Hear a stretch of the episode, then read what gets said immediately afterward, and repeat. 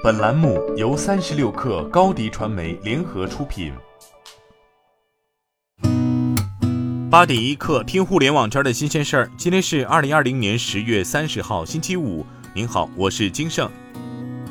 字节跳动昨天宣布启动全新教育品牌大力教育。大力教育为字节跳动全资子公司，将承接字节跳动所有教育产品及业务。目前，字节跳动教育业务涵盖多年龄段、多学科，旗下产品包括清北网校、GoGo Kid、呱呱龙启蒙、开言英语等。今年三月，字节跳动教育业务曾设定一万人的招聘目标。大力教育 CEO 陈林透露，截至目前，大力教育员工数量已经超过一万。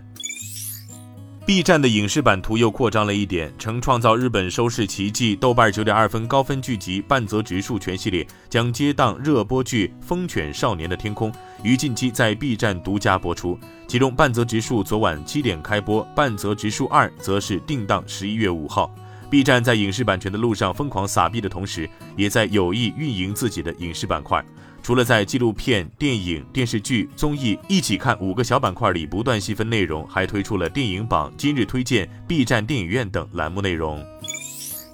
英雄联盟 S 十全球总决赛即将于本周六晚六点在上海浦东体育场进行。PP 体育联合苏宁百货在全国十二座城市广场开辟了线下观赛第二主场，覆盖有北京、上海、南京、福州等多个城市。另外，PP 体育还联合苏宁影城推出了影视大屏观赛主场，全国三十七家苏宁影城全部参与 S 十观赛活动，其中包括北京在内的部分苏宁影城将开辟专厅，为电竞观众们提供免费观赛服务。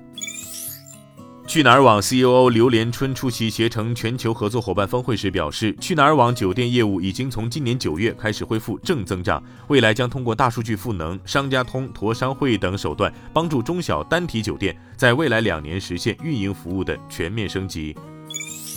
哈罗出行在广州举行顺风车用户沟通会。哈罗出行普惠事业部总经理江涛透露，哈罗出行的四轮业务在原有顺风车业务聚合打车的基础上，已于近期低调启动新业务哈罗打车，正式切入网约车领域。哈罗打车业务的主体公司目前已在多地拿到网约车牌照，目前已在部分城市启动车主招募，并于近期上线试运营。小米近日宣布，已于北极圈内开设第一家专卖店。这家店的选址位于俄罗斯摩尔曼斯克市，是目前世界上最北端的小米专卖店。这家店面积约为八十平方米，设有一系列小米生态链产品，包括智能手机及各种智能硬件。相关报道指出，目前该零售店已迅速成为当地居民最受欢迎的购物场所之一。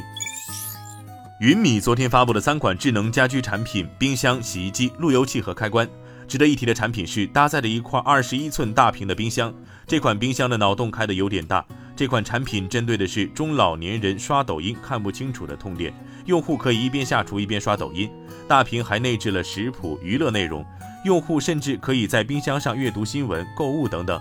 售价上，云米五 G IoT 大屏冰箱售价一万两千九百九十九元，另一款专为年轻消费者定制的大屏冰箱售价四千九百九十九元。今天咱们就先聊到这儿。编辑崔彦东，我是金盛，八点一刻，咱们下周见。